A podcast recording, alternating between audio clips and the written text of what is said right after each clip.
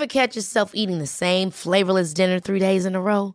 Dreaming of something better? Well, HelloFresh is your guilt-free dream come true, baby. It's me, Kiki Palmer.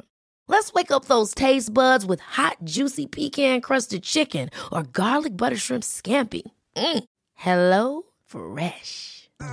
Stop dreaming of all the delicious possibilities and dig in at HelloFresh.com. Let's get this dinner party started.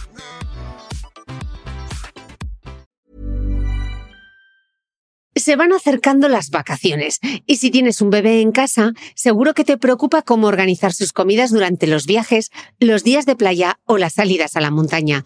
Una opción cómoda y muy socorrida son los potitos de Nutriben, porque saben cuánto te preocupa dar a tu bebé tarritos nutritivos y con todas las garantías. Los potitos se preparan aquí en España con los mejores ingredientes, como frutas, verduras, carnes o pescados, y solo emplean aceite de oliva virgen extra. Esos ingredientes tal cual se trituran, cocinan y se envasan al vacío para su correcta conservación. Y ya sabes que igual de importantes son los ingredientes que lleva un alimento como los que no lleva. Los potitos de Nutriben son tarritos que no contienen sal, azúcares añadidos, almidón, colorantes, conservantes, gluten o aceite de palma. Recuerda que los únicos potitos son de Nutriben. Gracias a Nutriben y a su marca Potitos por apoyar los buenos contenidos en este podcast.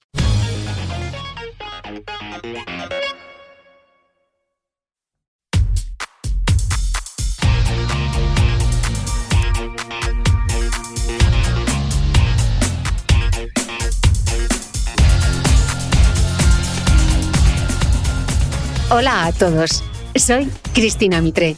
Bienvenidos a mi podcast, un espacio semanal que te da acceso a los mejores expertos de la salud, la nutrición, el ejercicio y el bienestar para aprender a vivir mejor.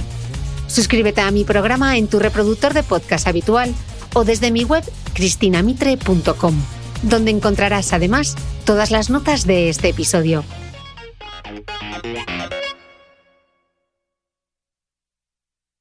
Cuando trabajo, mi gato maravilla suele tumbarse en mi mesa y si quiere jugar me muerde los pies para que le haga caso.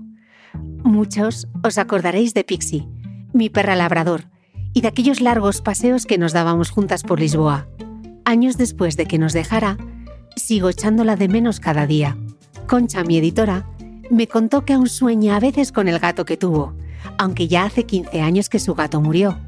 Y mientras las dos hacemos nuestras reuniones online, Wadi, su perro de aguas, aparece siempre con la pelota para que se la tire mientras hablamos de temas, chuletas y apuntes. Cuando me propusieron hacer un episodio del podcast sobre nutrición de mascotas, me pareció una gran idea. Todos entendemos lo importante que es cuidar nuestra dieta, pero ¿qué de dudas te asaltan cuando toca decidir la alimentación de tu gato o tu perro? Con miles de preguntas rondándonos la cabeza, lo más importante era documentarse y dar con el experto correcto para hablar del tema y lo encontré. Cecilia Villaverde es una veterinaria especializada en nutrición, con una gran experiencia como nutricionista clínica de pequeños animales. En este episodio, Cecilia nos va a explicar cómo planificar la alimentación para nuestro perro o gato, basándonos en la ciencia y la investigación. Y por supuesto, siempre con la ayuda de nuestro veterinario de confianza. Este episodio ha sido posible gracias al apoyo de Royal Canin.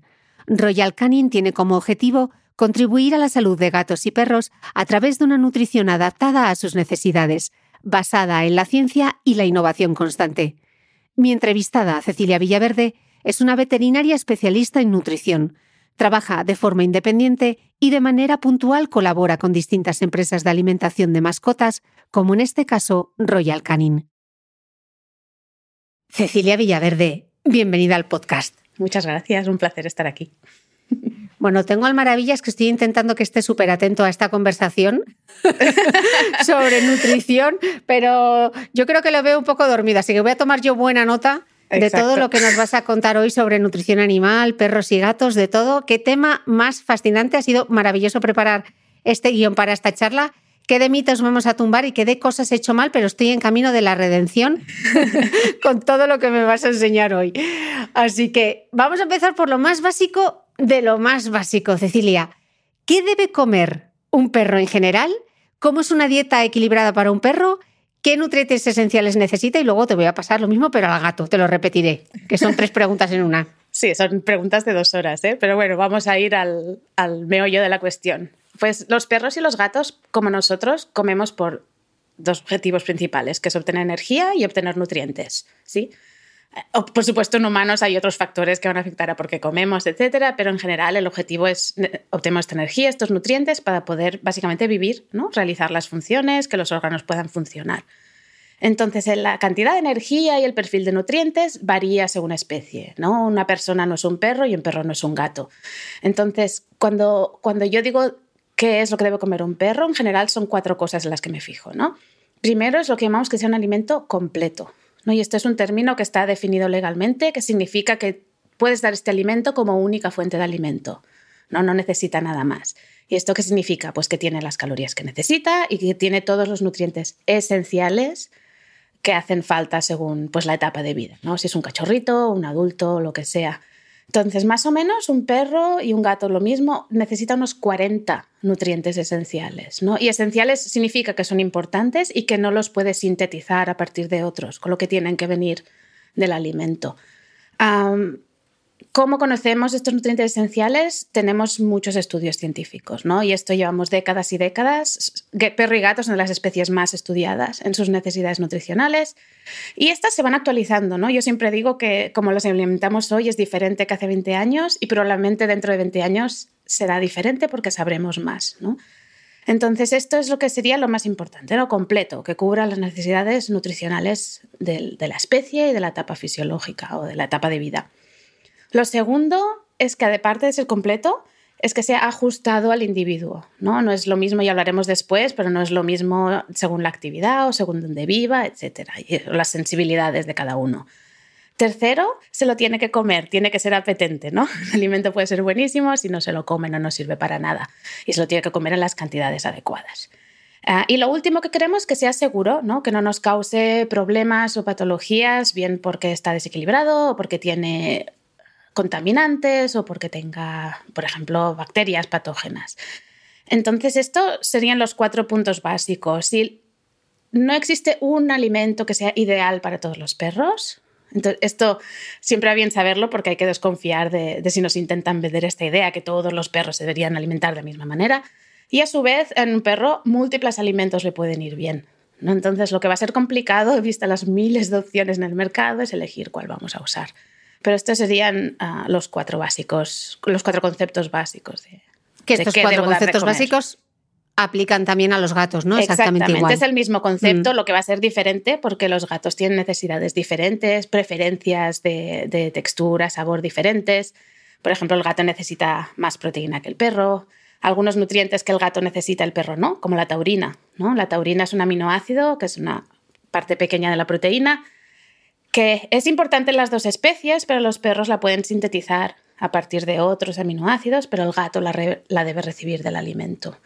Mm. entonces, pero el concepto es el mismo en las dos especies, completo, adecuado, ah, apetente y seguro. Y seguro. Justamente, hablando de la, de la seguridad, Cecilia, la comida para perros, tanto para gatos como la comida para animales, tanto para perros como para gatos, ¿cómo se regula? Em, hay una legislación, de hecho, a nivel europeo. Esta es una legislación armonizada ah, y que un poco se engloba dentro de la legislación de alimentos para todos los animales. ¿sí? por supuesto, el perro y el gato son una situación distinta si hablamos de una vaca o un cerdo, pero hay regulaciones de, pues, sanitarias y también nutricionales que los diferentes países después aplican. Entonces, por ejemplo, si alguien está interesado en saber más detalles, pues se puede contactar con el Departamento de Agricultura y Ganadería de cada comunidad autónoma, que serían los, los que se encargan de asegurarse de que esta legislación se cumple. Mm. también hay un componente muy fuerte de autorregulación que llamamos, ¿no? porque la legislación existe, pero yo digo que es, bastante básica. por ejemplo, en la Unión Europea la legislación define lo que es un alimento completo como que es suficiente para mantener las necesidades del, del perro del gato, pero no nos da una tablita con cada nutriente y cada número, como si dijéramos. Entonces, la industria es bastante autorregulada también. Por ejemplo, en España hay una asociación que se llama ANFAC, que es la Asociación Nacional de Fabricantes de Alimentos para Animales de Compañía, que es una asociación de, de, de los diferentes fabricantes de, alimentos para mascotas. Y estas asociaciones de cada país se asocian en una gran asociación europea que se llama FEDIAF, que tiene muchos documentos de que dan guía ¿no? a los fabricantes de seguridad, de valor nutricional, etc. Entonces, hay legislación, por supuesto, y también hay un componente autorregulatorio de la industria. Y como en el caso de la alimentación humana existe, em, o en el caso de la cosmética incluso, algún organismo científico de referencia en cuanto a, en cuanto a la alimentación de mascotas? Uh, existen uh, varios, quizás. El, lo que sería un poco la Biblia, nuestra Biblia, es lo que llamamos un libro que se llama las necesidades nutricionales del perro y del gato y está hecho por lo que se llama el National Research Council, que están basados en Estados Unidos y son, es una organización científica que se reúne cada cierto tiempo y básicamente revisa toda la evidencia científica que hay y la publica en un, en un libro, como si dijéramos. la última edición que tenemos es del 2006, o sea, ya hace unos añitos. pero esta, esta, este libro del NRC, esta organización, básicamente es la base de las recomendaciones de, muchos países que lo utilizan para su legislación, para definir lo que es un alimento completo, qué es lo que necesita el perro y el gato, todos estos aspectos. ¿no? Mm. Esto no es muy conocido, pues es una organización así científica. Pero independiente, entiendo. muy independiente, sí, sí, sí. Ah, por eso creo que tardamos tantos en, recibir un libro. Mm. Entonces, el NRC quizá sería esta, la publicación más científica, más independiente, sin conflictos de intereses, etc. pero ya os digo, lo utilizan muchos países como base para su legislación. Luego tenemos otra organización que se llama en sus siglas en inglés, es la WASAVA o WSAVA, que es la Asociación Mundial de Veterinarios de Animales de Compañía y, por ejemplo, la Asociación Española, que se llama ABEPA, forma parte de WhatsApp. ¿sí? Entonces, un grupo de veterinarios, de nuevo, también es una asociación independiente y tenemos un comité de nutrición del que ahora soy parte. Y en este comité tenemos en la página web tenemos muchas herramientas para el tema de nutrición de mascotas, como necesidades energéticas o cómo hacer una buena historia dietética cómo elegir un alimento. Tenemos herramientas tanto para el equipo veterinario como para los tutores de las mascotas, con la idea de aportar información basada en la evidencia y no sesgada. ¿sí? Mm. las facultades de veterinaria de alrededor del mundo también tienen recursos muy buenos. ¿no? Muchos, muchos de mis colegas realizan investigación puntera en nutrición y alimentación de mascotas. Entonces también son un buen recurso cuando queremos conocer cosas y de ver estas diferentes facultades de veterinaria y sus páginas web ah, donde podemos encontrar su investigación y cómo eso va a afectar a, nuestra mascota. No os preocupéis que os dejaré todos los recursos en cristinamitre.com. Ahí pondremos todos los links. No tenéis que sacar papel y boli ahora porque ya os digo que ya hago yo los deberes por vosotros y además los que estén suscritos a la newsletter a micrófono cerrado tienen los apuntes de esta conversación todavía para disfrutar aún más de lo que nos está contando eh, Cecilia.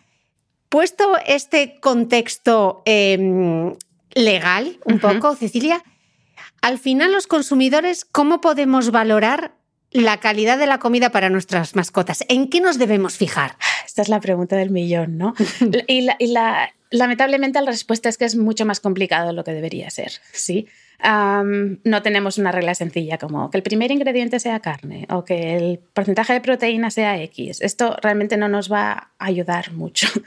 La etiqueta es un documento legal que nutricionalmente hablando nos aporta muy poco. Por ejemplo, las calorías no están en la etiqueta, no es obligatorio declararlas, ¿vale?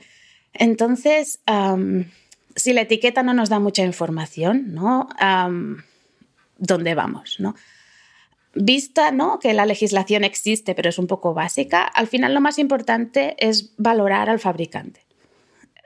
¿A qué me refiero? No? Em, pues me gustaría saber quién formula sus alimentos, me gustaría saber qué otro tipo de personal experto tienen, porque para hacer un alimento que os he dicho completo, adecuado, seguro y apetente, muchas ciencias diferentes están combinadas, pues tecnología de los alimentos, microbiólogos, bioquímicos, químicos, cómo van a hacer el empaquetaje, el nutricionista. O sea, no solo el, conocimiento nutricional, sino todas esas otras cosas para que lo que nos llegue a casa sea algo nutritivo y, seguro, ¿no? Entonces, yo necesito que, el fabricante tenga este tipo de empleados, este tipo de conocimiento, que tenga el dinero para hacer un buen control de calidad, ¿no? Yo puedo simplemente, si la dieta es correcta en papel, yo la puedo vender técnicamente ya, ¿no? Bueno, aparte de los análisis mínimos, pero me gustaría que hagan pruebas adicionales. Pues puedes hacer pruebas de palatabilidad, que es a ver lo buena que está. Pruebas de digestibilidad, a ver cómo se aprovecha. Incluso puedes darle a un grupo de animales durante un tiempo a ver si mantienen ¿no? o el peso, un buen estado físico. Todo esto es opcional. ¿no? Entonces, ah, para mí es importante saber si el fabricante esto lo está haciendo o no. Y además, para mí es importante si invierten en investigación. ¿no? Sobre todo si, si tenemos un perrito o un gatito con una enfermedad que necesita una dieta específica, pues la han puesto en un estudio clínico para ver si es eficaz. Todo esto para mí es importante. Entonces, al final, Ah, es hacer un poco una prueba de selección a los fabricantes y en los fabricantes que nos gusten, pues ahí tenemos sus opciones. Lo más, lo que yo siempre recomiendo es que vayáis a vuestro equipo veterinario, que ellos ya estarán familiarizados con varias marcas y tendrán algunas que confían más, ¿no? Y además el veterinario tiene experiencia clínica día a día y puede ver qué marcas le funcionan mejor o peor, etc. Y también animo a que la gente les llame, todas las, fabricantes o distribuidores tienen un número en el, paquete al que podéis llamar y hablar con atención al cliente que deberían responderos las preguntas que tenéis, ¿no? Y eso también os va a dar una idea de si quieren hablar con vosotros, daros esta información, etc. Entonces es complicado porque no, no tenemos algo sencillo para hacerlo, pero al final yo lo que me fío más es de vetar ¿no? al fabricante. La WhatsApp, esta web que os mencionaba antes, tiene un documento que se llama, y lo tenemos en castellano también, ah, cómo elegir un alimento, y tiene un poco esta lista de preguntas que le podéis mm, hacer. ¿Qué, ¿qué te haría vetar a ti? ¿Qué te haría vetar a ti un fabricante? Venga, mójate. no sé, y a veces he llamado a algunos y les he preguntado, ¿me podrías decir las calorías que tiene tu producto? Y me dicen, no estoy legalmente obligado a saberlo, con lo que no lo sé. Entonces, claro, ahí cuelgo el teléfono y nunca más te uso, ¿no? Aunque no, legalmente no estés obligado a declarar las calorías, es algo, es conocimiento nutricional básico, ¿no? O a veces he llamado y he preguntado, ay, ¿cómo, cómo te aseguras que el alimento sea completo? ¿no? Yo espero una respuesta tipo, pues he utilizado las tablas del NRC o las tablas de FEDIAF o algo, algo así específico. Y me dijeron, oh, como el alimento es fresco y natural, todos los nutrientes están ahí, como por arte de magia. Entonces, para mí este tipo de respuestas son, pues a ti no te voy a usar, ¿no? O mm si hacen alguna prueba para asegurarse que el alimento es completo y me dicen que no, pues confío un poco menos, está claro. y en empresas así más nuevas, que, creo que necesitan invertir incluso un poco más que las que ya están establecidas, tienen más experiencia. entonces, no sé, yo lo que tengo, tengo tres listitas, ¿no? Una de en general las recomiendo siempre, una nunca las voy a recomendar y en medio hay muchas marcas que, ok, Sí, no estoy súper impresionada, pero tampoco estoy horrorizada, ¿no? y llevan, no sé, si llevan tiempo en el mercado, las me parece bien. Ah, de acuerdo. Entonces, cada eh, veterinario va a tener sus listas, digámoslo así. Genial. Decimos, Cecilia, que los humanos somos omnívoros en general. ¿Los perros y los gatos son carnívoros o pueden comer de todo? ¿Pueden llevar una dieta vegetariana? Ah, muy buena pregunta. Eh, ok, empezamos por los perros. El perro se considera un omnívoro con preferencias carnívoras y de hecho, una de las principales diferencias con el lobo del que ha evolucionado es cómo se alimenta. En general, el perro ha evolucionado comiendo nuestros restos de alimentos y de hecho cuando compararon los genes de perro y lobo lo que vieron es que el perro tenía ah, la capacidad de digerir, absorber y aprovechar el almidón, cosa que el lobo no hace. Entonces el perro sí lo consideramos un omnívoro.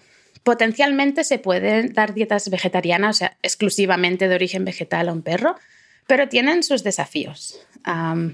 Con lo que no es fácil, yo en general no tiendo a, recomendarlas en general y si alguien, alguno de mis clientes la quiere dar, pues evaluamos el fabricante muy en detalle porque realmente es más complicado formular una dieta completa vegetariana que no vegetariana.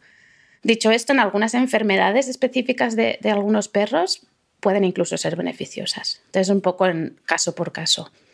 En gato es otra situación completamente distinta. Al gato lo consideramos un carnívoro estricto.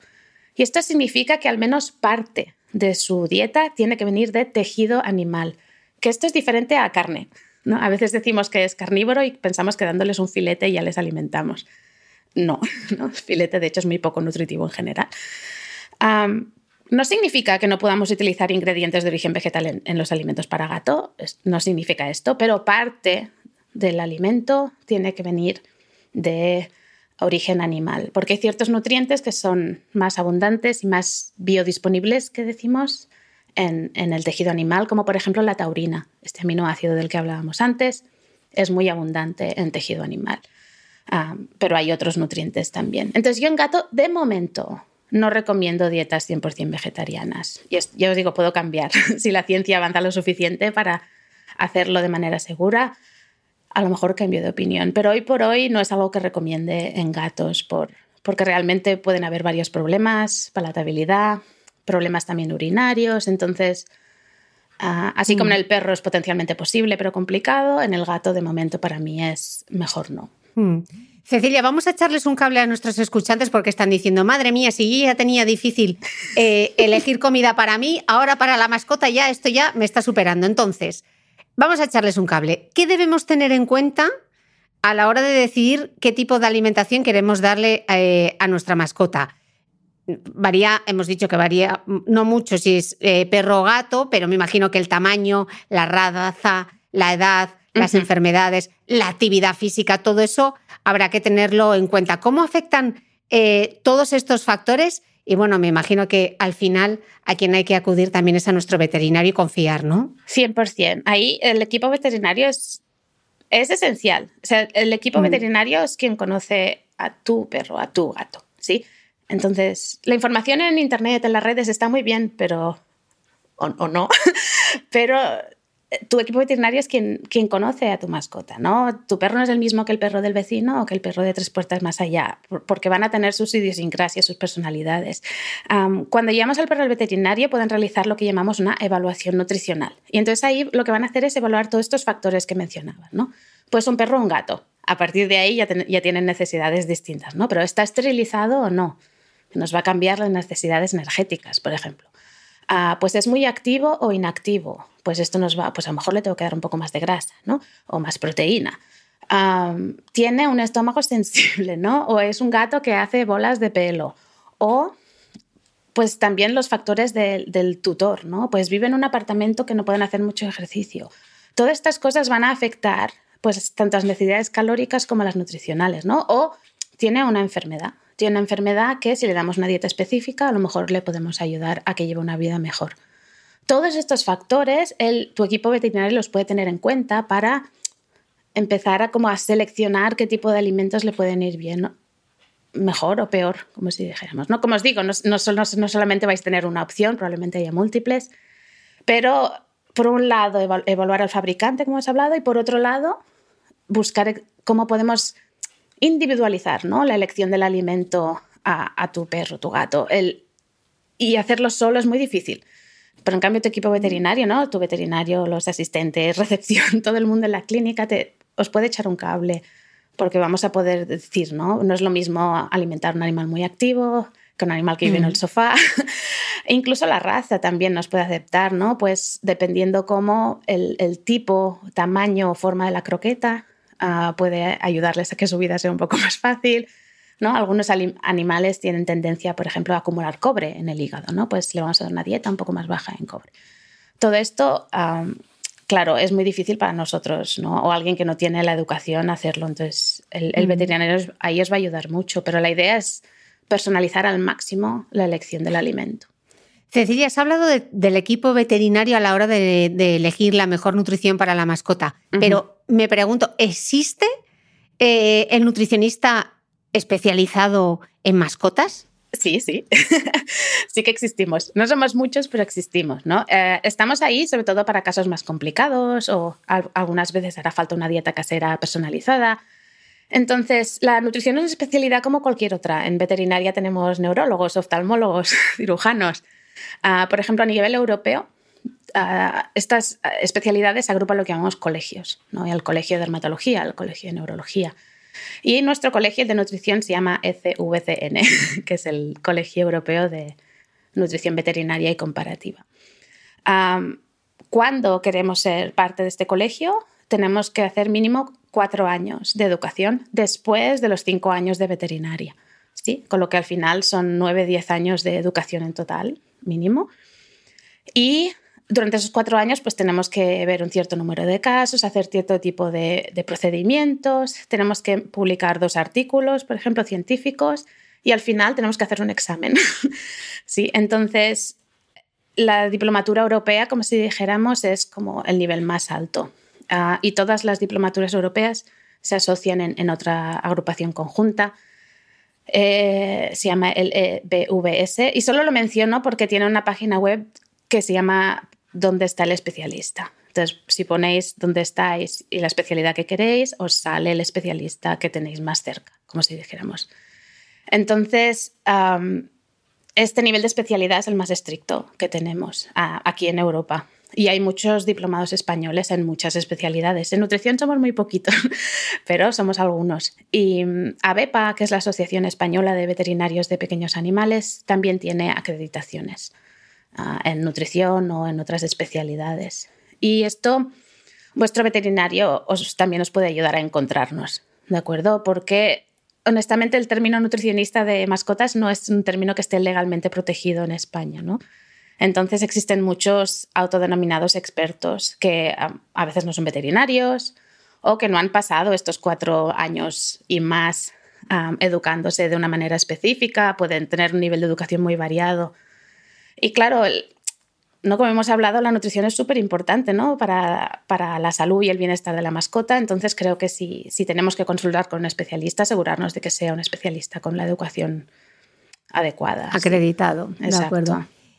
Eh, Cecilia, vamos a empezar por los perros. Eh, porque has mencionado antes el tema Internet y para preparar esta entrevista me he metido en Internet y he visto de todo. Error. Hay muchísima información. Muchas de las veces es eh, contradictoria en el sentido de qué tipo de comida es mejor para ellos, porque ves de todo.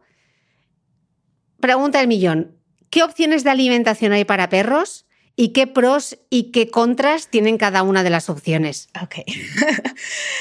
Eh, sí, esta es la pregunta del millón. Y yo siempre recomiendo que mm, entremos siempre con un, poco de escepticismo, ¿sí? Cuando vamos a, a las redes o internet y os digo que para mí una, una primer criterio es, me están diciendo que todos los animales, todos los perros deben alimentar ese WhatsApp, para mí ya es desconfiar automáticamente. Porque Red flag. la respuesta que te voy a dar es depende. Hay muchos tipos de alimentación, pueden ir bien en muchos casos. ¿no? Lo importante es que sea completo, seguro, adecuado. y apetente, ¿no? Entonces, comercialmente, ¿qué opciones tenemos? Tenemos los alimentos secos, que son los que tienen bajo porcentaje de agua. ¿no?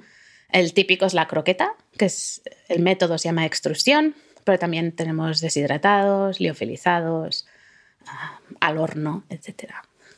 Luego también tenemos alimentos húmedos, que vienen las latitas o los sobrecitos o las terrinas y con 800.000 texturas diferentes. por ejemplo, para los gatos tenemos muchas opciones ahí. También tenemos alimento, entre comillas, estilo casero, que parece una dieta casera, pero es un alimento comercial que compras, ¿sí? en general, bastante caro. Y luego tenemos las crudas, también son una opción. Yo las crudas en general no las recomiendo, creo que hablaremos más en detalle sobre esto, pero al final todas tienen sus pros y sus contras. Por ejemplo, el alimento seco tiene mucha más concentración de energía y nutrientes que un alimento húmedo. Entonces, cuando tengo un perro muy delgadito, de apetito caprichoso, ¿no? que quiero que siempre tenga comida disponible, alimentos secos súper bien, porque me va a dar todo en alta concentración. Más aún, lo puedo dejar fuera durante todo el día y cuando mi perrito tiene hambre va a tener comida. Esto no es algo que pueda hacer con alimento de, alta humedad, por ejemplo. ¿no? Ah, ahora, por otra parte, tengo un gatito con problemas urinarios que necesitamos que diluir un poco esa orina, el alimento húmedo es tu amigo. a su vez, es muy caro, entonces no todo el mundo va a tener el presupuesto para utilizar un alimento húmedo. Entonces, al final, la elección va a ser muy filosófica, ¿no? lo, que se ajusta a la filosofía de, de, los tutores, a su presupuesto, las preferencias del perro del gato. ¿no? Algunos de ellos van a encontrar una forma más o menos palatable que la otra. Pero al final lo más importante es, es, que sea completo en base a evidencia científica de un fabricante del que nos podamos fiar y que se ajuste a lo que el perro o el gato necesita en ese momento. Entonces, ya os digo, eh, vemos todas estas formas, estos tipos de alimentos comerciales y en cada caso, según las circunstancias del tutor, las circunstancias del, del, perro del gato, pues una u otra nos va a ir mejor. Mm. Pero tener en cuenta que no, una no va a ser la mejor para todos, eso está claro. Mm. Bueno, hay gente que discute con su suegra por la cena de Navidad. Yo por ese tema no, no he discutido nunca, pero sí he discutido miles de veces por que había que darle a la perra, a la pisi, que todo el mundo, que mucha gente que escucha este podcast sabe que tuve antes una labradora antes de tener a, a, Maravillas. Y una de las discusiones perpetuas era esta pregunta que te voy a, que te voy a lanzar ahora. Cecilia, ¿hay que variar la comida del perro o del gato por salud o para que no se aburran de la comida? Porque yo es que era, me hizo todo el rato. Claro, imagínate que te diesen a ti pienso todo el rato. Y era como, madre mía a ver, ¿qué le digo a mi suegra?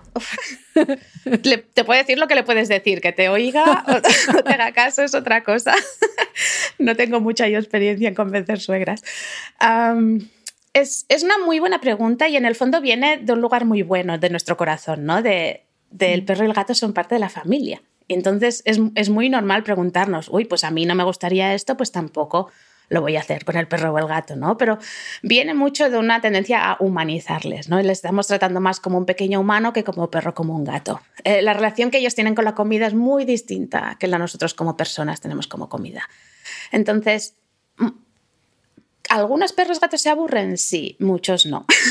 Entonces, variar simplemente porque pensamos que se aburren, pues si vemos que, se, si vemos que no se lo come, a lo mejor, ¿no?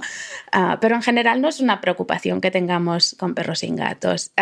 por salud, tampoco es algo que sea necesariamente bueno, ¿no? Y a veces lo que veo es gente que está dando comida casera eh, que la hacen ellos mismos.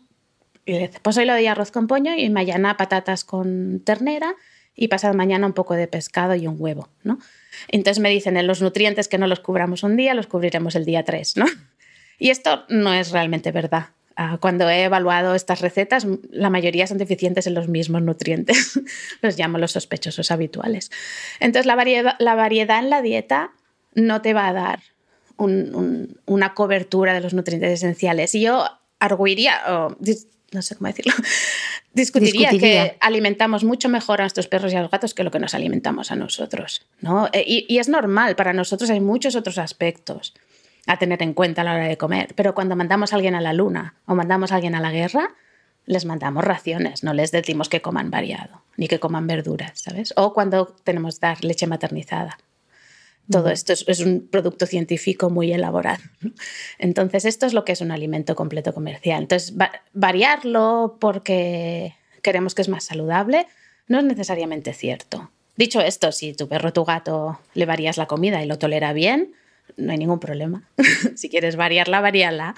Hablando de tolerar, ¿cómo sabemos si la comida que le estamos dando la está digiriendo bien?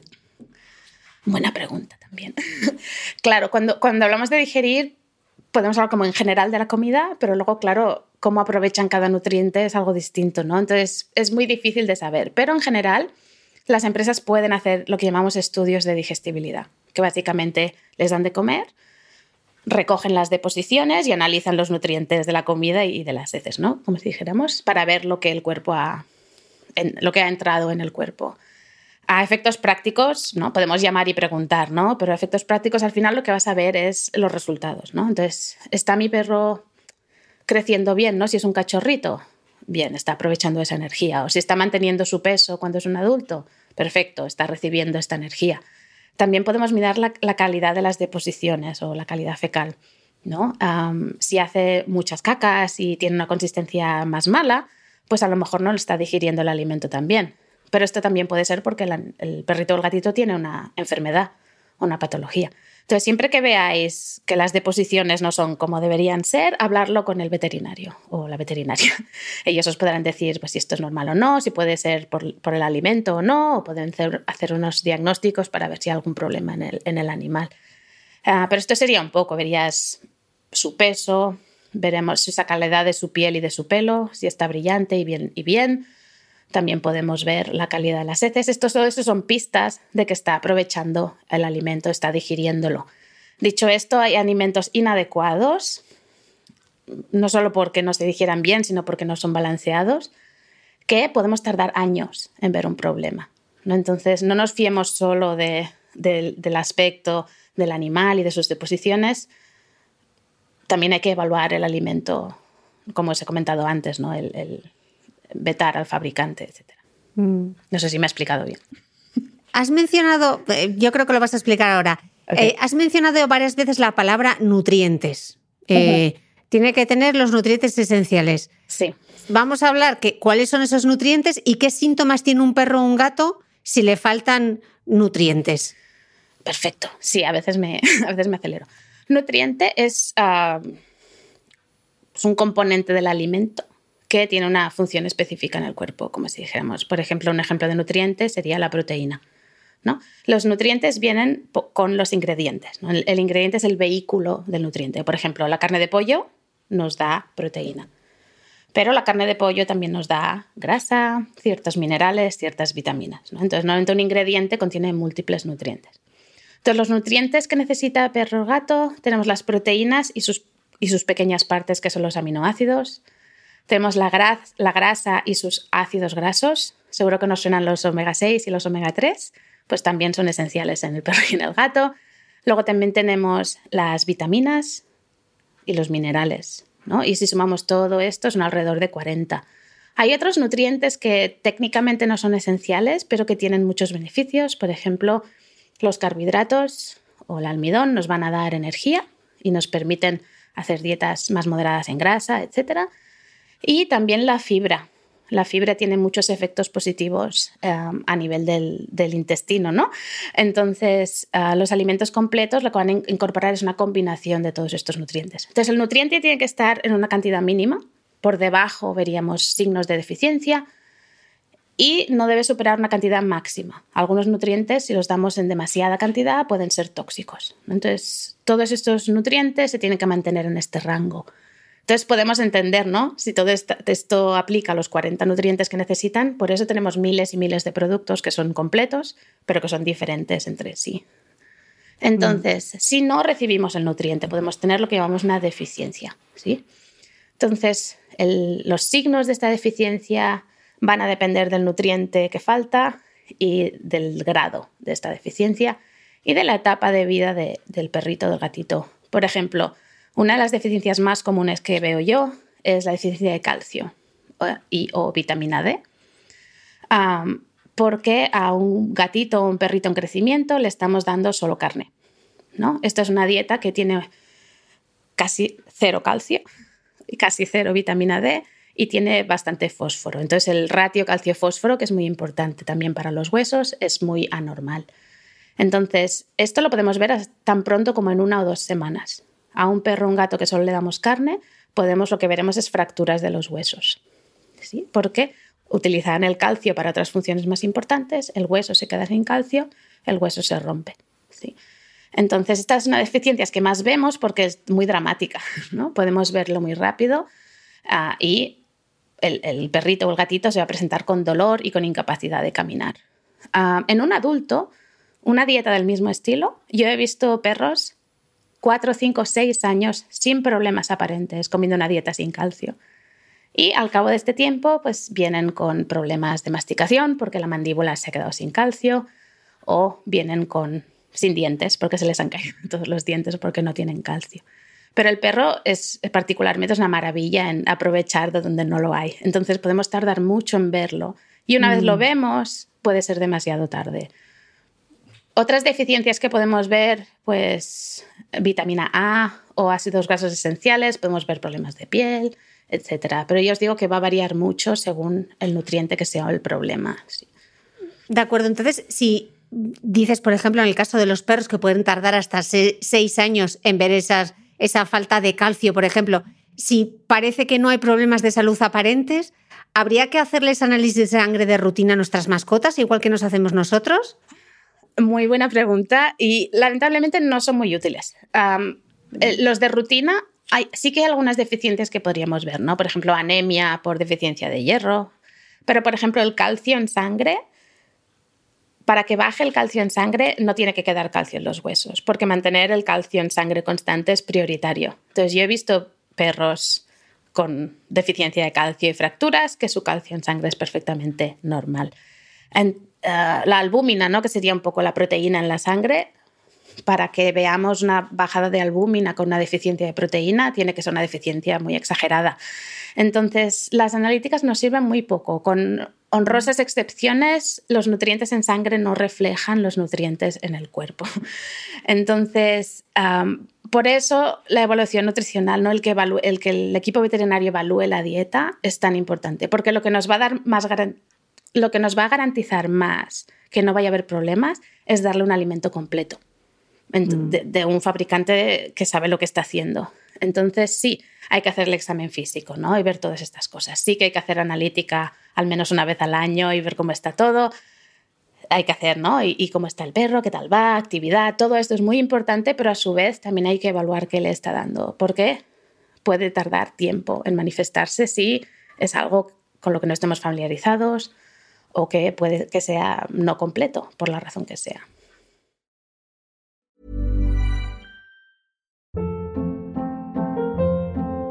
Hold up. What was that? Boring. No flavor. That was as bad as those leftovers you ate all week. Kiki Palmer here, and it's time to say hello to something fresh and guilt-free. Hello Fresh. Jazz up dinner with pecan-crusted chicken or garlic butter shrimp scampi. Now that's music to my mouth. Hello Fresh. Let's get this dinner party started. Discover all the delicious possibilities at hellofresh.com. Hey, it's Ryan Reynolds, and I'm here with Keith, co star of my upcoming film, If, only in theaters, May 17th. Do you want to tell people the big news?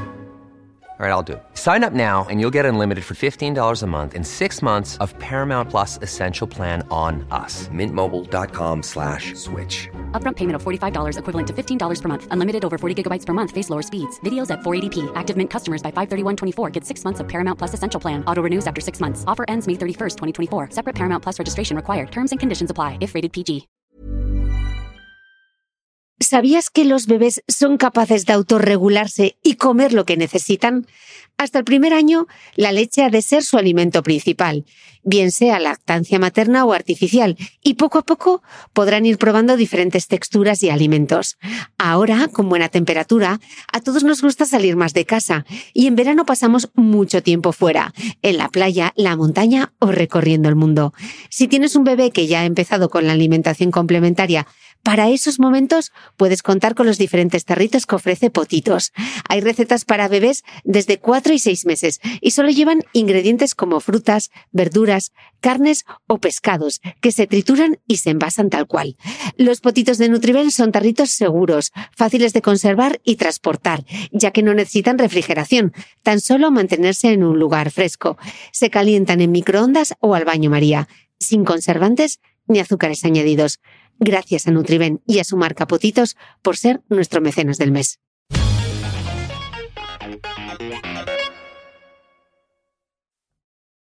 Vamos a seguir profundizando en este tema de los ingredientes y de los nutrientes que tenemos aquí eh, tela para cortar, sobre todo ahora viene la parte de las etiquetas eh, de los alimentos que ya nos has dicho que es un follón. Si para nosotros mirar la etiqueta de un alimento ya parece complicado que hasta nos han hecho aplicaciones móviles para saber lo que tenemos delante. No me quiero ni imaginar en el caso de las mascotas. Tú vas a, vas a cualquier tienda animal o a cualquier supermercado y coges un alimento de animal y en qué cosas te fijarías o en qué cosas deberíamos fijarnos o pasamos de las etiquetas porque no nos dicen nada. ¿En qué nos fijamos los ingredientes, los nutrientes? Calorías no vienen. Menudo cacao maravillado. Ya. de acuerdo. Lo primero que tenemos que tener todos en cuenta y, lo primero que quería decir a todo el mundo es que lo estáis haciendo bien. Estáis haciendo, todo el mundo está haciendo lo mejor que puede. Pero es verdad que, hay tantas opciones y, tanto marketing contradictorio que es difícil. Yo, honestamente, me duele el corazón a veces de. Yo sé de lo que hablo y me cuesta a veces. Entonces, es normal que estemos todos confundidos. porque es que es, demasiado. la etiqueta es un documento legal y esto es principalmente lo que es. Segunda cosa que quiere hacer la etiqueta es convencerte de comprar el alimento. ¿Sí? Va a ser pues una foto bonita o unos colores bonitos, unas alegaciones, etc. Tercero, y muy tercero, es aportar información nutricional. ¿sí? Entonces, nuestra vida será mejor si no le damos mucha importancia a la etiqueta. Yo personalmente lo único que busco de la etiqueta es que sea legal, es que cumpla la legislación, que existen etiquetas que no la cumplen. entonces, la frase más importante de la etiqueta que los tenemos que fijar es la que pone si es un alimento completo. Y esto lo tiene que poner. Este alimento es completo para perros en crecimiento o para gatos adultos. Completo, especie, etapa de vida. Lo más importante. Luego, como la compañía o fabricante ha determinado que el alimento es completo, como hemos hablado, tenéis que hablarlo con ellos, a ver cómo lo han hecho. Pero legalmente esta es la frase más importante. Si no es completo, va a poner algo como complementario. Y esto es un premio, esto no es un alimento que puedas dar cada día. ¿sí? Entonces, como frase, eso sería más importante. Siguiente, la lista de ingredientes. especie y etapa de vida. Exacto. Los apuntes van a ser imperdibles de este podcast. ¿eh? y mirarlo, a veces en las latitas, a veces necesitas una lupa para encontrarlo. Yo os lo digo. Lista, de lista de ingredientes solo nos va a servir para saber qué ingredientes lleva. ¿De acuerdo? No, no debemos intentarle dar más importancia de la que tiene. Primero, no siempre están los ingredientes. Es legal que la lista de ingredientes vea por lo que llamamos categorías en vez del nutriente específico. A veces podéis ver que pone carne y subproductos cárnicos, cereales, vegetal, eh, subproductos vegetales y minerales. Son lo que llamamos categorías. Y esto puede, podéis verlo, es legal. En algunos casos veréis que la fórmula es mucho más específica. Carne de pollo, arroz, maíz. Esto lo llamamos por ingrediente, no por categoría. Entonces, a veces no sabremos los ingredientes. Entonces, mirando la lista de ingredientes, imaginando que los tenemos todos, está por orden de peso, por orden del ingrediente que se añade en más cantidad. este orden se ve afectado por cosas como el contenido en agua. Por ejemplo, si un, un, mito que veo mucho por las redes es que el primer ingrediente tiene que ser carne. ¿Sí? Este se puede trampear un poco porque si añado carne fresca, que tiene un 70% de agua, va a estar muy alta pero si le quito el agua, que no nos aporta nada, puede bajar en la lista. ¿Me explico? también podemos trocear. En vez de poner trigo, puedes poner cáscara de trigo, gluten de trigo y almidón de trigo. Entonces bajarían en la lista. Un poco echa la ley, echa la trampa. Y la razón por qué las empresas, y un poco todas lo hacen, juegan con esto es porque la gente le da una importancia exagerada a la lista de ingredientes. La lista de ingredientes solo me dice el ingrediente, no me dice cuán cuánta proteína lleva, por ejemplo, la carne. No me dice el perfil de estos aminoácidos o la calidad de esta proteína. No me dice si es digestible o aprovechable. Y tampoco tiene en cuenta que la combinación de diferentes ingredientes es mejor que el ingrediente por sí solo, ¿no? Se pueden mm, compenetrar un ingrediente con otro. Ah, en general, por eso combinamos varios ingredientes, ¿no? Para que la combinación nos dé un producto que sea completo, ¿no? Que tenga todos estos nutrientes en la cantidad correcta. Entonces, mi recomendación de lista de ingredientes es que no le demos más importancia a la que tiene. ¿Cuándo me va a importar más? Pues si tengo un perrito un gatito con alergias y sé que no tolera el pollo, pues voy a buscar una dieta que no tenga pollo en su lista de ingredientes. pero ya veréis que la mayoría de las veces que el, marketing nos intenta vender un alimento va a ser en base a ingredientes. Pues lleva cereales, pues no los lleva, pues lleva 50% de carne. Ah, ¿no? Me da igual que lleve un 50% de carne, lo que voy a mirar yo es la proteína, que es el nutriente, que es lo que me interesa, ¿no? Si, si realmente es algo que yo busco. Entonces, sí, la lista de ingredientes es, es, la fuente de la mayoría de los mitos que yo veo, que yo veo en Internet o en las redes. O sea que realmente deberíamos buscar la frase completo, no fijarnos en ingredientes, sino fijarnos en nutrientes. Y los nutrientes, como tampoco. Los nutrientes, ¿cómo me van a aparecer? Eh, la información de nutrientes es muy escasa. Ah, básicamente, legalmente, lo que tiene que haber en la etiqueta, y creo que el, encabezado es algo como componentes analíticos. y te va a venir algo que es la proteína, la grasa, la humedad, las cenizas y la fibra. Y la humedad solo es obligatoria en alimentos húmedos. Entonces, esto te da una idea un poco a grosso modo de los grandes grupos de nutrientes, que sean la proteína, la grasa, la, fibra. Los carbohidratos no están, los, los calculamos por diferencias. entonces, recuerdas que te he dicho que necesitan más o menos unos 40 nutrientes esenciales. En esta lista solo hay dos, que son la proteína y la grasa.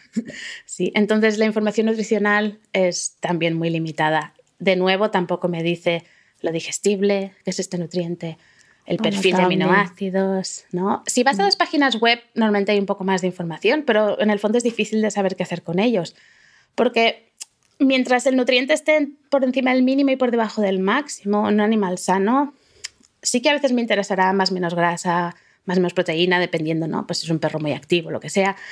Pero eso ya son un poco minucias, ¿no? No, no, me va, no voy a saber con alimentos mejor porque tiene un 40% de proteína que si tiene 30. Esto es así.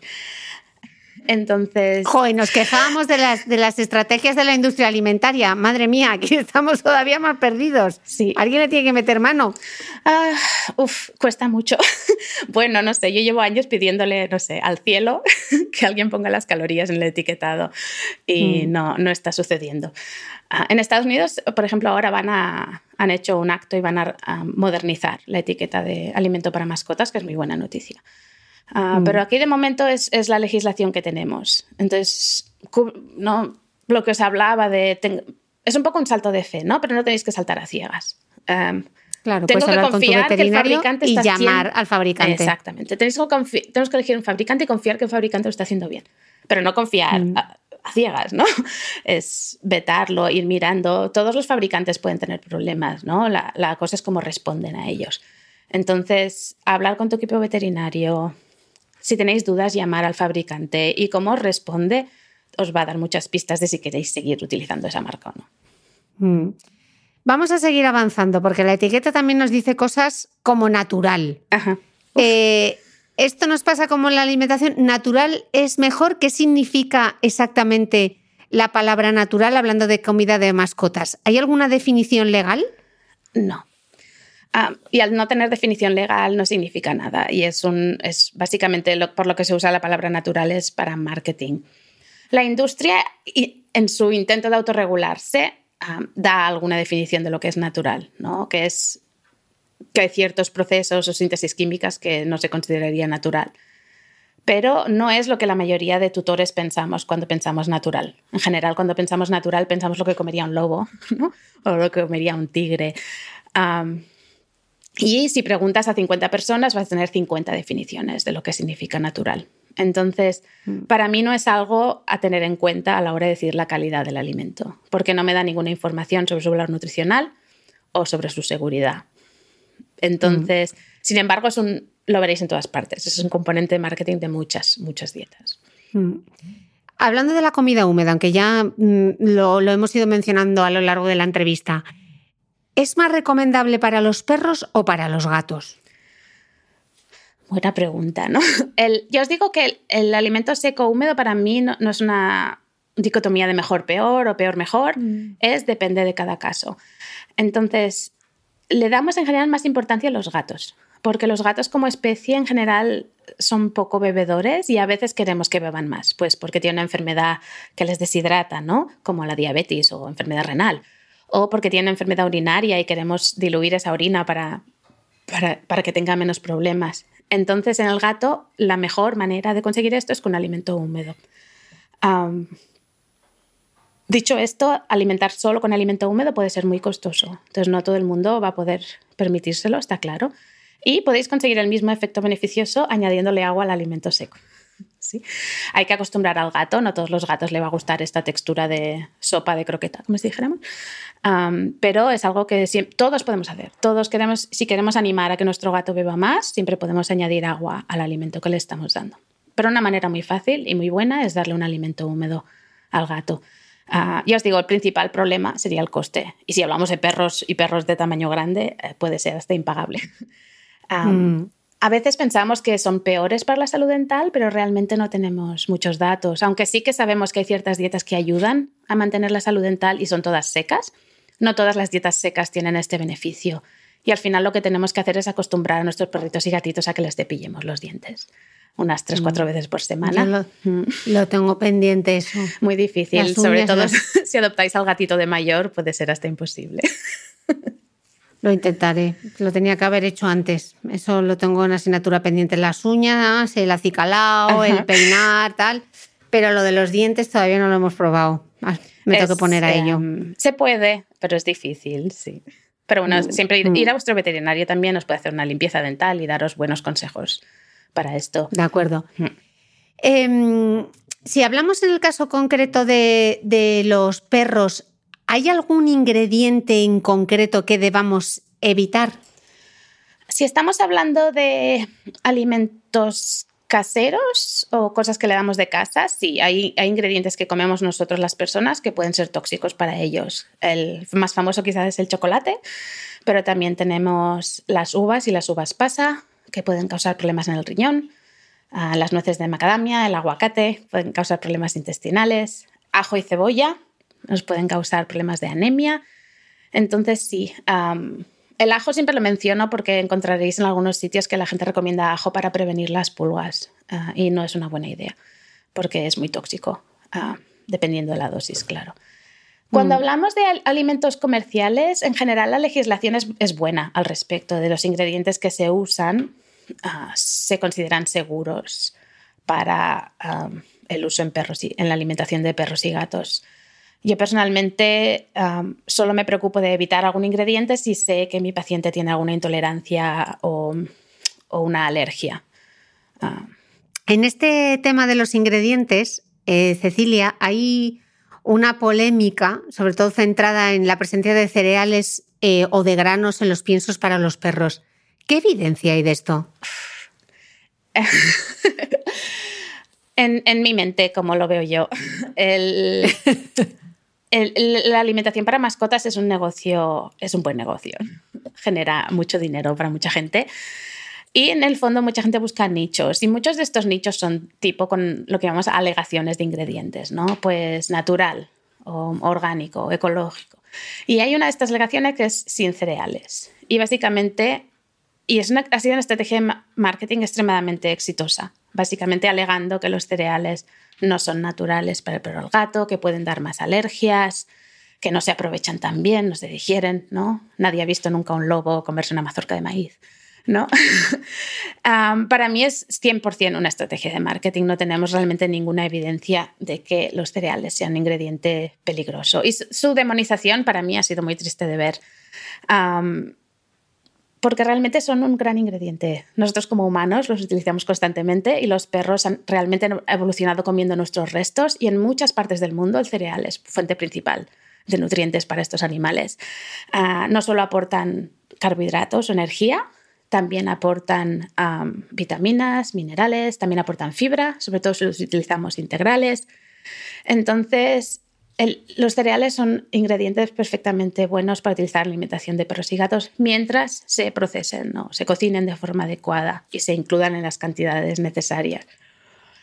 la otra cosa que, hay que darse cuenta es cuando miráis una dieta que hace esta alegación de ser sin cereales, mucha gente piensa que es más baja en carbohidratos o más baja en almidón. Y esto no es necesariamente verdad. Muchas no podemos distinguir si va a ser más alta o baja en almidón simplemente porque lleve o no lleve cereales, porque le llevas fuentes alternativas de almidón, como patata, boniato, mandioca, tubérculos, o legumbres tipo el guisante, el garbanzo, etc. entonces, tener en cuenta que estos ingredientes no eran tan frecuentes en la alimentación para mascotas, con lo que son relativamente recientes. Eh, y en Estados Unidos se han descrito algunos problemas asociados con el uso de dietas muy altas en legumbres, ¿no? Aún se está investigando, con lo que no, no nos vamos a poner a hipotetizar, pero el resumen es que no tenéis por qué tenerle miedo a los cereales, son un gran ingrediente, estamos muy familiarizados con ellos, ¿no? Sabemos cómo interaccionan con otros nutrientes, tenemos gran experiencia con ellos, con lo que yo personalmente no los evito. Que la dieta sea completa con o sin cereales, honestamente me importa poco sea, para mí otras cosas no mucho más importantes que que lleve trigo o que lleve patata, ¿no? Igual que yo no he visto un lobo comiendo trigo, tampoco he visto un tigre comiendo patatas o un gato trepando un árbol y comiéndose una manzana que muchas veces veréis este tipo de ingredientes, ¿no? A veces vemos dietas sin cereales, no llevan cereales, pero de repente pone pera, alfalfa curada al sol, manzana. ¿Tú? ¿Esto que tiene de natural o evolutivo? Nada. Pero como suena bien, ¿no? Como algo que nos comeríamos nosotros.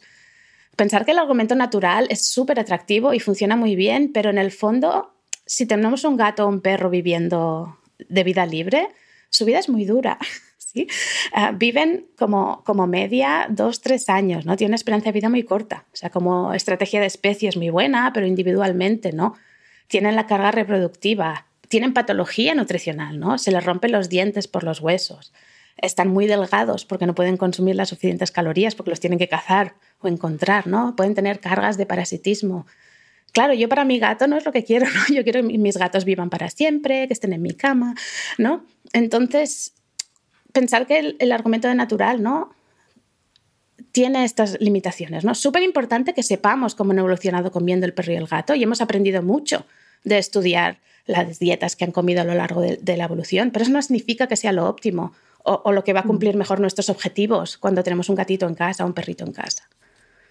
Me he enrollado un poco. No, no, le has contestado fenomenal. Siguiendo en esta línea, hemos hablado antes de la proteína. ¿Cuanta más proteína mejor? Respuesta corta, no. Me lo imaginaba, pero tenía que, lanzarte la pregunta. Sí, sí, sí. No, y la proteína es un nutriente que está muy de moda, es verdad. las necesidades proteicas van a variar de individuo a individuo, esto está claro, ¿no? No es lo mismo un perrito que vive en el sofá que un perro que está haciendo actividad o un perro de carreras, como queramos llamarlo. Pero mientras cumplamos el mínimo y la proteína sea de excelente calidad, que le demos más no va a hacer que va a tener, tenga más músculo o que tenga mejor salud. ¿no? Cuando damos un exceso de proteína, esta no se almacena en el cuerpo. Mis músculos no se van a hacer más grandes. ¿no? Lo que vamos a hacer es hacer una orina un poco más cara. ¿no? Entonces, no es, para mí no va a determinar si voy a escoger un alimento u otro porque sea más o menos proteico, mientras cumpla el, mínimo. ¿no? la otra cosa a tener en cuenta con la proteína es que es un recurso valioso, escaso y con el que estamos compitiendo las personas y los, animales. ¿no? Es un, nutriente que todos necesitamos y que no hay, no hay infinito. Entonces, un uso racional de las fuentes proteicas es extremadamente importante a nivel de la supervivencia del planeta y, que haya comida para todos. Entonces, simplemente alegar que tu dieta es mejor porque es más proteica, para mí es problemático en ese sentido, porque uno, no es necesariamente verdad. Dos, si la calidad de la proteína es mala, me da igual que tenga mucha, va a ser un problema. Y tres, la responsabilidad con, que tenemos con el medio ambiente. Mm. Hay dos términos que hemos mencionado y que no te he preguntado porque quería preguntártelo ahora cuando, cuando fuésemos avanzando. Y uno de ellos es las cenizas. Al pienso se le añaden cenizas.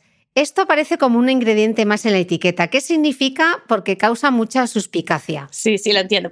Es terrible el nombre, ¿no? Pero em, tenéis que notar que no están en los ingredientes. El, cenizas está bajo lo que llamamos los componentes analíticos la proteína, la grasa, etc. Entonces, no refleja algo que añadimos, no es que le pongan ceniza al alimento, sino que es una medida. ¿no? Lo que hacen es coger, si cogemos el, el alimento y lo incineramos a 550 grados centígrados, nos queda un residuo de cenizas, que básicamente es representativo del contenido mineral o de materia inorgánica del alimento. Entonces es un poco refleja, veis el valor en cenizas es cuántos minerales hay en, el alimento, es simplemente un análisis.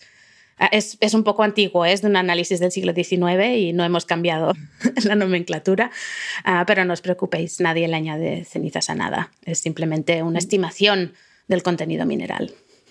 Y también mencionamos la palabra subproductos. ¿Eso qué es? Otra palabra muy desafortunada.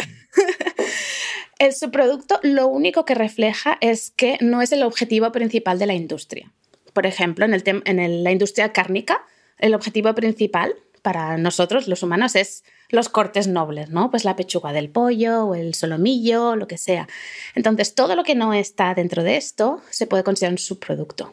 Entonces, en nutrición de perros y gatos, los subproductos incluyen cosas como riñón, hígado, intestinos, todos estos órganos que de hecho son muy nutritivos. Son incluso más nutritivos que la carne esquelética sola. Sí, tienen muchos más minerales, muchas más vitaminas, por ejemplo. Ah, entonces, simplemente se llama subproducto porque es la definición legal de este ingrediente. Otros subproductos que no nos dan tanto miedo sería, por ejemplo, si ponemos salvado de trigo, ¿no? Mucha gente lo considera algo como saludable, pero es un subproducto de la industria de la panadería, ¿no? Donde queremos el almidón o la, o la harina y el salvado es un subproducto. Entonces, ¿cómo vemos el subproducto? Depende un poco desde donde lo mires, ¿no? Simplemente es que no es lo que está destinado a los humanos. Entonces, el uso de subproductos en alimento para mascotas es muy beneficioso. Uno, porque es súper nutritivo, ¿no? Dos, está muy regulado. La legislación está muy, muy encima de esto y no permite que se utilicen cosas como picos, patas, pezuñas, ¿no? cosas que no serían nutritivas o digestibles. Y tercero, aprovechamos algo que potencialmente lo incineraríamos, ¿no? Ah, culturalmente ya no comemos tantos hígados o riñones, ¿no? En España quizás sí, pero cuando yo vivía en Estados Unidos ahí nadie come nada que no sea esqueleto, al menos donde yo vivía. Entonces, esto iría al, al vertedero, ¿no? Como si dijéramos. Entonces, el poder utilizar un ingrediente tan nutritivo, tan controlado en alimentación para mascotas, solo es positivo para mí. Igual que cualquier mm. otro ingrediente, es responsabilidad del fabricante evaluar que sea de calidad, pero esto aplica tanto a sus productos como a productos. Entonces, que no sea una palabra que os asuste, ah, porque simplemente lo único que significa es, es esto, que no era el objetivo principal para los humanos. No significa que sea un problema.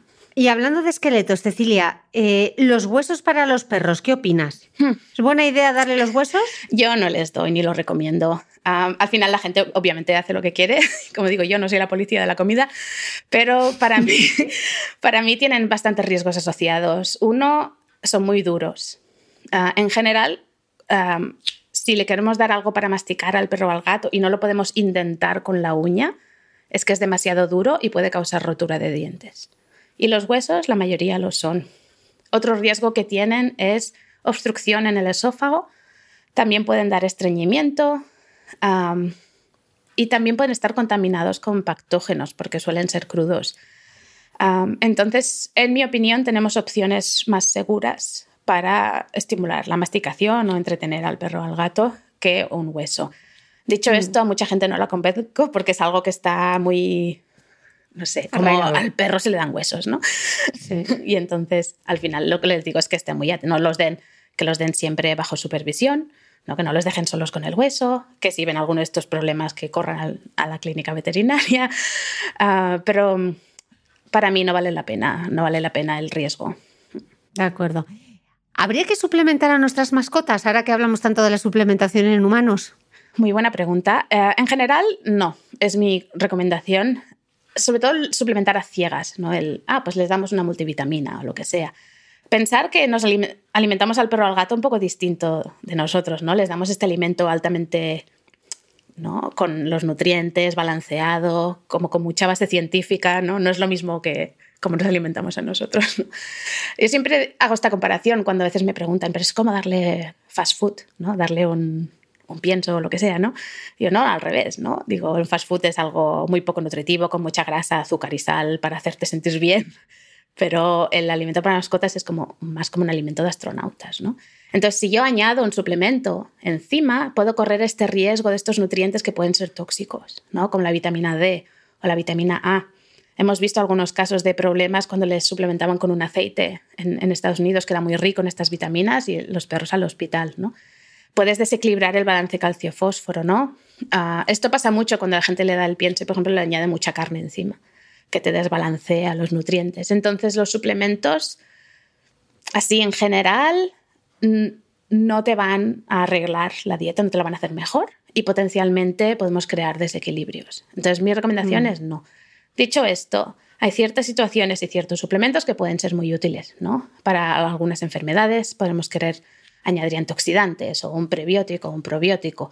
Ah, entonces, pero esto va a ser caso por caso y ahí es cuando hablar con vuestro equipo veterinario es lo que nos va a ayudar a decidir si tu, tu perro o tu gato es un buen candidato a recibir ciertos tipos de suplementos, ¿no? Y en general, sobre todo, evitar aquellos que tienen alegaciones muy vagas como para más energía, ¿no? O más bienestar, ¿esto qué significa? ¿Cómo lo mido? Ah, este tipo de suplementos, pues A pensar que están menos regulados, además, los suplementos legalmente, entonces siempre pueden ser más arriesgados. Mm. Cecilia, ¿qué nos dice la evidencia sobre la necesidad de perros y gatos de comer crudo, o más conocido como la dieta BARF, Biology Appropriate Raw Food? Ya se está riendo. Sí, bueno, es, de nuevo es un... Controvertido. Muy controvertido y no sé. Mm. Um, es por lo que más se meten conmigo en Internet a veces. Ah, en general, hay una razón por la cual nosotros en general cocinamos la comida y esta razón sigue existiendo, que es por calidad microbiológica. ¿no? Entonces, los alimentos crudos han aumentado mucho en popularidad en los últimos años y los argumentos a su favor son muy persuasivos. ¿no? En, en general, se venden como más evolutivamente correctos. ¿no? Nadie ha visto un lobo encendiendo una hoguera y cocinando su carne. ¿no? Se parecen más a lo que sería una presa, potencialmente. Se han descrito beneficios pues, en la calidad de la piel y el pelo, en la salud dental, menos alergias potencialmente. Todas estas alegaciones de los beneficios tienen evidencia cero o muy escasa. ¿no? Entonces, y quizá lo de natural es de las que a mí me, me molestan un poco más, porque cuando le damos una dieta tipo barf o tipo cruda a un gato, no tiene nada que ver con lo que es un ratoncito de campo completamente diferente ¿no? en, el tipo de ingredientes que lleva, en el perfil de, nutrientes que lleva. Ah, y un poco, ya os digo, alguna compañía es la que me ha dicho esto, de como no está cocinada, no está procesada, no se pierden los nutrientes, ergo los nutrientes están ahí, como por arte de magia. Entonces, el argumento que es más evolutivamente correcto, incluso si me importara, que no me importa, tampoco está ahí. Para mí los riesgos están muy bien descritos, asociado al uso de huesos, por ejemplo. Ah, nutricionalmente pueden estar muy desbalanceadas, sobre todo si los tutores las hacen en casa sin ningún tipo de ayuda. No es tan fácil de balancear. Pero quizá el riesgo que más me preocupa es el riesgo microbiológico. Y tenemos múltiples artículos científicos publicando que eh, la incidencia de patógenos como Escherichia coli, ah, Salmonella, Campylobacter, Listeria, bacterias que nos pueden poner enfermos a los humanos también están más presentes en ah, los productos crudos comerciales para perros. Ah, si el perro o el gato se lo come, también lo pueden ex- excretar a partir de sus deposiciones. Ah, tenemos casos que tanto perros o gatos o humanos se ponen enfermos y acaban en el hospital por manipular el alimento o por manipular al animal. Tenemos otros estudios también que ven que puede aumentar la resistencia a los antibióticos de estas bacterias, que ahora esto es un problema en todo el mundo. Entonces, para mí el riesgo análisis-beneficio hoy por hoy es que no las recomiendo. De nuevo, estoy perfectamente feliz de cambiar de opinión si encontramos más evidencia de que sus beneficios existen o si encontramos una manera de hacerlas más seguras microbiológicamente. Pero hoy por hoy me preocupo, sobre todo si se están dando en un hogar donde hay un bebé o personas inmunosuprimidas o personas muy mayores, que no solo es el riesgo al animal, sino es el riesgo al humano. A veces también encuentro por internet gente que dice que los perros y gatos son más resistentes a estos patógenos. No creo que esto esté bien demostrado. Sabemos que se pueden poner enfermos. Ah, en Inglaterra hace unos años unos gatitos se enfermaron con tuberculosis y era asociado a un alimento crudo y los gatitos acabaron eutanasiados, ¿no? Porque no pudieron tratar la enfermedad. Entonces, sí, no sé. Brevemente, los beneficios están poco demostrados, los riesgos están muy bien demostrados. Entonces, para mí, hoy es una decisión fácil, no lo recomiendo. Sí, la gente quiere seguirlo dando porque piensan que es más natural, que es mejor. Es verdad que pueden ser más digestibles, ¿no? Porque llevan muy poca fibra y en algunos animales esto puede ser positivo. Pero mm, a veces, no sé, podemos hacer una dieta casera cocinada, que tendríamos el mismo beneficio sin, sin el riesgo de, de los patógenos. Entonces, hablar con vuestro veterinario, ¿no? Y sobre todo que os dé recursos de higiene, de cómo manejar el alimento, cómo manejar las deposiciones. No vais a eliminar, pero al menos minimizar el riesgo um, de enfermarse por, por utilizar este tipo de alimentación.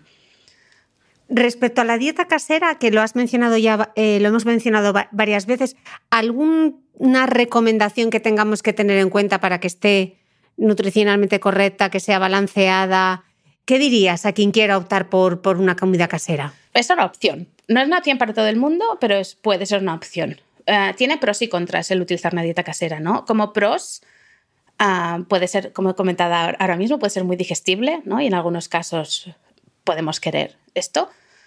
Dos, puede ser muy palatable o apetente. ¿no? En algunos pacientes con ciertas enfermedades y apetito caprichoso nos puede ayudar a que coman más. Pero para mí su gran beneficio es que las podemos hacer un poco a medida, ¿no? Como un Tetris. Pues sobre todo, la mayoría de casos que yo hago es porque tienen múltiples enfermedades. Ay, pues tengo que modificar el fósforo, la proteína porque tiene el riñón mal, pero también tengo que bajar la grasa porque tiene pancreatitis y también tengo que utilizar estos ingredientes porque tiene alergia. comercialmente puede ser imposible encontrar esa combinación, pero con una dieta casera potencialmente lo podemos conseguir. Entonces, mi recomendación es que uno habléis con, con, vuestro equipo veterinario a ver si es una buena opción y dos, que encontréis a uno de nosotros con, con una buena educación y nosotros os formulamos la receta a medida. ¿no? Si mm. buscáis una receta por internet, para mí el principal beneficio, que es la individualización, ¿no? Lo perdemos, ¿no? Porque es una receta para todo el mundo. No necesariamente se va a adaptar a tu perro o a tu gato. El ingrediente a lo mm. mejor no lo vais a encontrar. los suplementos a lo mejor no los vais a encontrar. Entonces, para minimizar estos riesgos, consultar con, un especialista, con uno de nosotros. Vuestro equipo veterinario os puede poner en contacto con nosotros o con alguien de mi colegio. y otra cosa importante notar con dietas caseras que noto en mis clientes es que tienden a derivar. Yo les doy una receta muy específica y al cabo de seis meses, oye, es que ya no le gusta el pollo, ahora le doy ternera. Madre mía, oh, esta pastilla no se la quería comer, se la ha quitado. Entonces lo que empezó balanceado ya no lo es. Entonces normalmente les digo que en vez de una visita al año al veterinario hagan dos y sobre todo controlar que no se deriven, etc. Pero pensar que una dieta casera es por definición un poquito menos segura, en el sentido de que un alimento comercial yo puedo analizar los ingredientes, puedo analizar el producto final, probarlo en animales, hacer estudios clínicos. Por definición, esto con una dieta casera es imposible.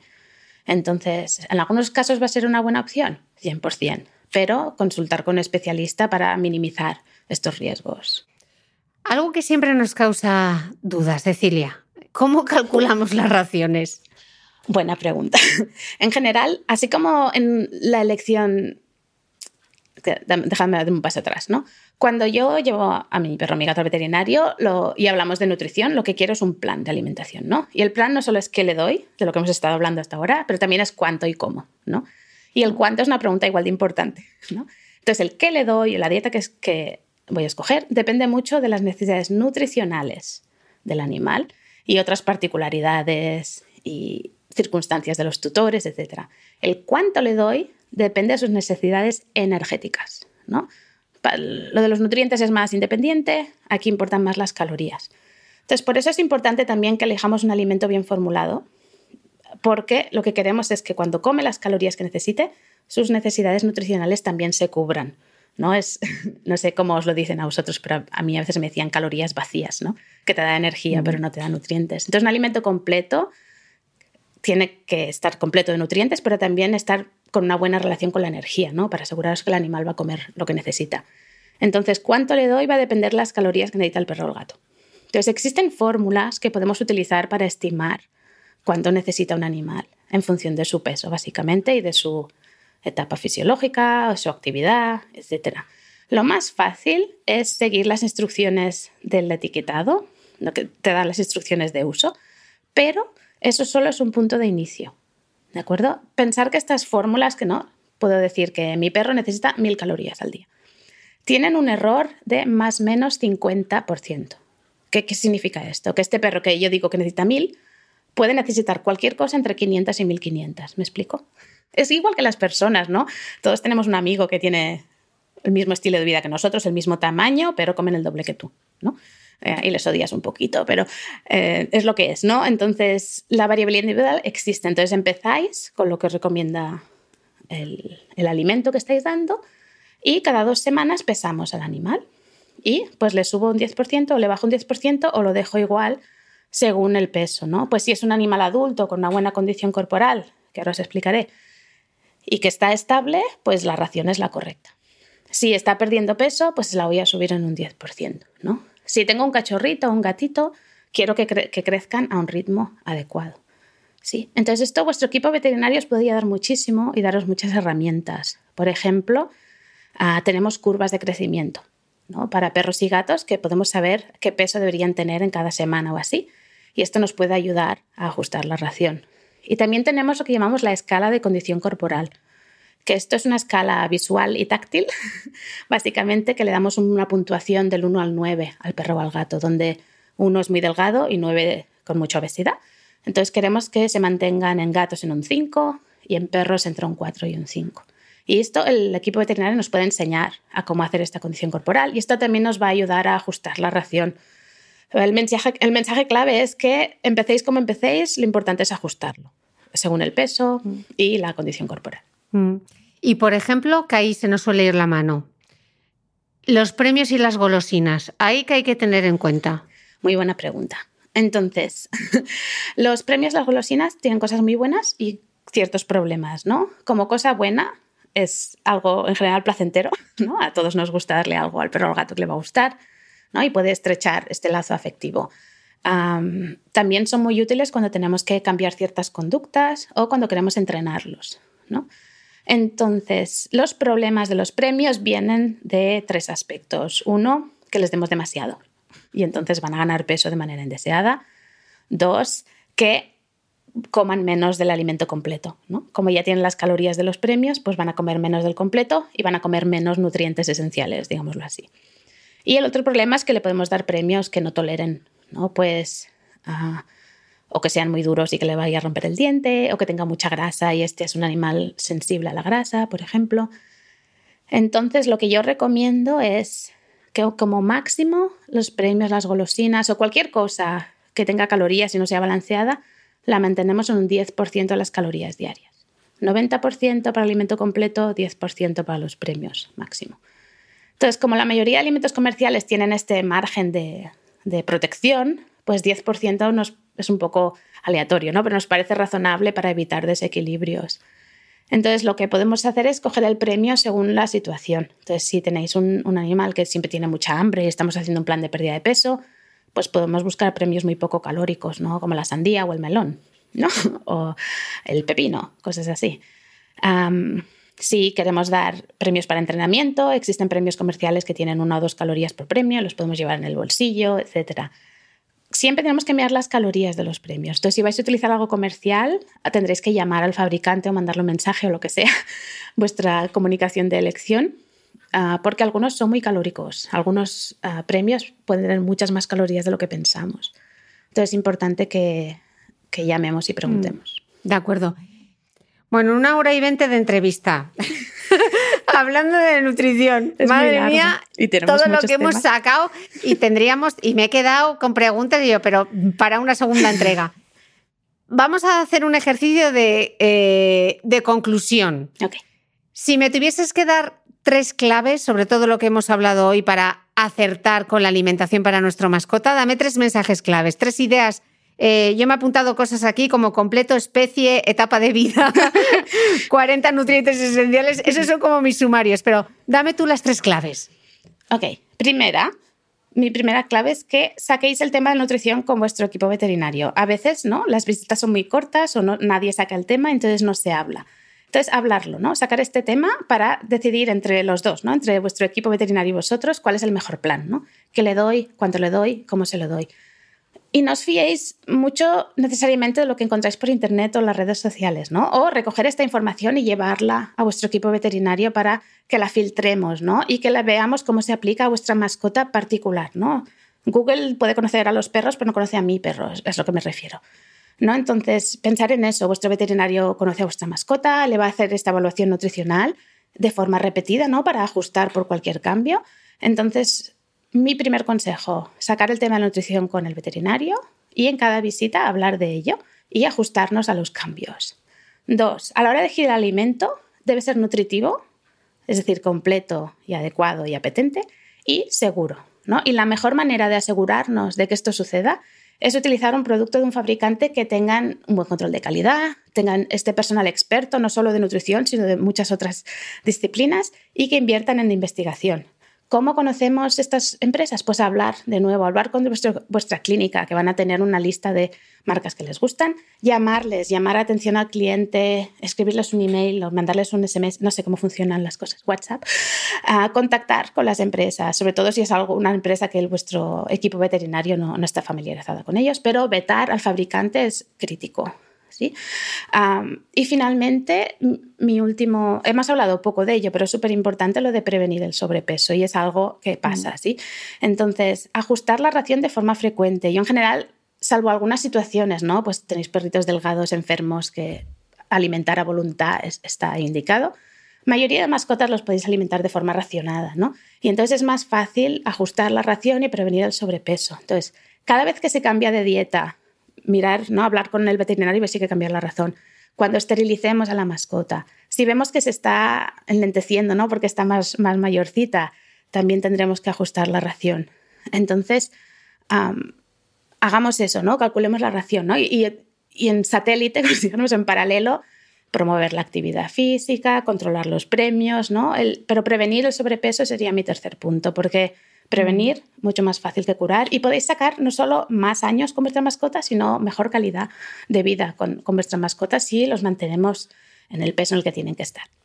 Qué importante este último mensaje de prevenir el sobrepeso. Me lo dejo apuntado para una segunda sesión, quizá por aquí, por Instagram directo, por donde sea. Pero me ha encantado eh, charlar contigo hoy. He aprendido un montón de cosas, he derrumbado un montón de mitos. Espero que eh, nuestros escuchantes al otro lado, incluso aquellos que no tengan mascotas, eh, les haya parecido entretenida la charla. Cecilia, millones, millones de gracias por mm, someterte a este. No, es frustrante porque hay tantos temas a cubrir que hablarías y hablarías, pero. Súper interesante. Millones de gracias y espero tenerte en el podcast eh, en breve para seguir hablando de estos temas que es súper interesante. Muchísimas gracias. A ti, a ti, ha sido un placer. Y a vosotros nos escuchamos de nuevo el próximo domingo.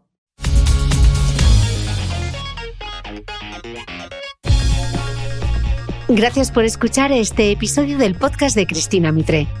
Si quieres seguir aprendiendo mientras apoyas la continuidad de este proyecto independiente, hazte suscriptor de pago de mi newsletter a micrófono cerrado y recibirás cada domingo en tu email los apuntes del podcast de Cristina Mitre, un mega resumen en PDF con todo lo esencial de la entrevista. Te aseguro que nadie toma apuntes como nosotros. Desde tan solo 0,96 euros a la semana, accederás además a mucho más contenido exclusivo y podrás resolver con los mejores expertos todas tus dudas de nutrición, entrenamiento, belleza y salud en nuestros encuentros online mensuales. Suscríbete a mi newsletter a micrófono cerrado en cristinamitre.com.